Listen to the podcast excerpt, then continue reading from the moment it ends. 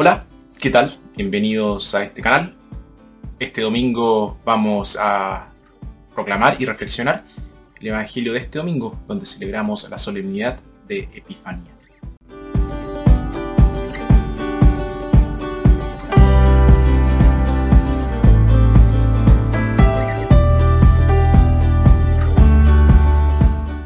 En nuestra primera lectura tomada de Isaías, el profeta alegra a los exiliados retornados con la visión de una ciudad restaurada, que se convertirá en faro de luz para todas las naciones. Nuestra segunda lectura, tomada de la carta de Pablo a los Efesios, esta lectura expresa el sentido teológico de la fiesta de hoy. Dios invita a judíos y gentiles a compartir en pie de igualdad los beneficios de la salvación por Jesús. Y nuestro Evangelio, tomado de Mateo. Tres gentiles llegaron de un país lejano para rendir homenaje al niño Jesús, mientras que los dirigentes judíos lo rechazaban. Evangelio de nuestro Señor Jesucristo, según San Mateo. Jesús nació en Belén, un pueblo de Judea, en tiempos del rey Herodes. Por entonces unos sabios de Oriente se presentaron en Jerusalén, preguntando, ¿Dónde está el rey de los judíos que acaba de nacer? Hemos visto su estrella en el oriente y venimos a adorarlo. Al oír esto, el rey Herodes se alarmó y con él toda Jerusalén. Entonces convocó a todos los jefes de los sacerdotes y a los maestros de la ley y les preguntó dónde tenía que nacer el Mesías. Ellos le respondieron, en Belén de Judea, pues lo dejó escrito el profeta. Y tú, Belén, tierra de Judá, ciertamente no eres la menor entre las ciudades principales de Judá, porque de ti saldrá un jefe, que será pastor de mi pueblo, Israel. Entonces Herodes, llamando aparte a los sabios, investigó con exactitud el momento en que había aparecido la estrella, y los envió a Belén con este encargo. Vayan e infórmense bien sobre ese niño, y cuando lo encuentren, avísenme para ir yo también a adorarlo. Ellos después de oír al rey se pusieron en camino, y la estrella que habían visto en Oriente los guió hasta que llegó y se detuvo encima de donde estaba el niño. Al ver la estrella, se llenaron de una inmensa alegría. Entraron en la casa, vieron al niño con su madre María y lo adoraron postrados en tierra. Abrieron sus cofres y le ofrecieron como regalo oro, incienso y mirra.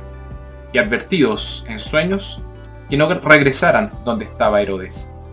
Regresaron a su país por otro camino. Palabra del Señor.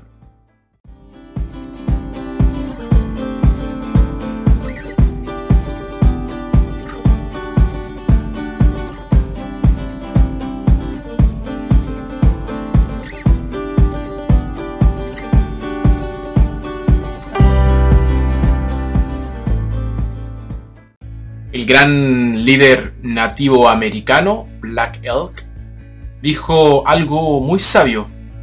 Dice, es difícil seguir una gran visión en este mundo de oscuridad y sombras cambiantes. Entre esas sombras la gente se pierde. Sin embargo, eso es exactamente lo que hicieron los magos. Partieron en pos de una gran visión y la siguieron hasta el final. Su viaje fue audaz, valiente e imaginativo. Sin embargo, a muchos les debió parecer una locura. No debió de ser un viaje fácil. Sin duda encontraron muchas dificultades y conocieron momentos de duda y peligro en el transcurso de su viaje. Cada vez que la estrella desaparecía, bajo las nubes o a la luz del día, habrían perdido temporalmente la orientación. Debió de haber momentos en que se preguntaron si no estarían perdiendo el tiempo y debieron de pensar qué pensará la gente de nosotros. Sin embargo, a pesar de las dudas, las dificultades y los peligros, perseveraron en su búsqueda y fueron recompensados cuando finalmente encontraron a Jesús. Aunque los magos fueron guiados por una luz celestial, una estrella, no sabían a dónde les llevaría la estrella. Por eso su viaje fue en gran medida un viaje de fe. E incluso cuando vieron al niño Jesús, tuvieron que hacer un acto de fe. Ver no es necesariamente creer. La historia de los magos es muy relevante para nosotros, porque también nosotros estamos en camino, en el camino de la vida. También nosotros seguimos una visión. Así como los magos fueron guiados por la luz de una estrella, nosotros somos guiados por la luz de la fe. Su viaje puede servir de modelo para nuestro viaje de fe. Seguimos buscando, seguimos avanzando. No debemos sorprendernos si tenemos dudas y si encontramos dificultades. La fe no garantiza un viaje fácil, sino un viaje lleno de sentido. El viaje de los magos fue un viaje de búsqueda y de muchos cuestionamientos, de mucho dolor y alegrías también, de miedos y por supuesto de mucha esperanza. El camino de la fe contiene elementos de todo ello. Los magos no viajaron individualmente, se tenían los unos a los otros. Formaban una pequeña comunidad de creyentes. Y también nosotros tenemos una comunidad que nos apoya en nuestro camino de fe. Que la lámpara de la fe nunca nos falle. Que su luz nos guíe a través de la oscuridad de este mundo. Hasta que lleguemos al Belén celestial, donde veremos a Jesús en toda su gloria.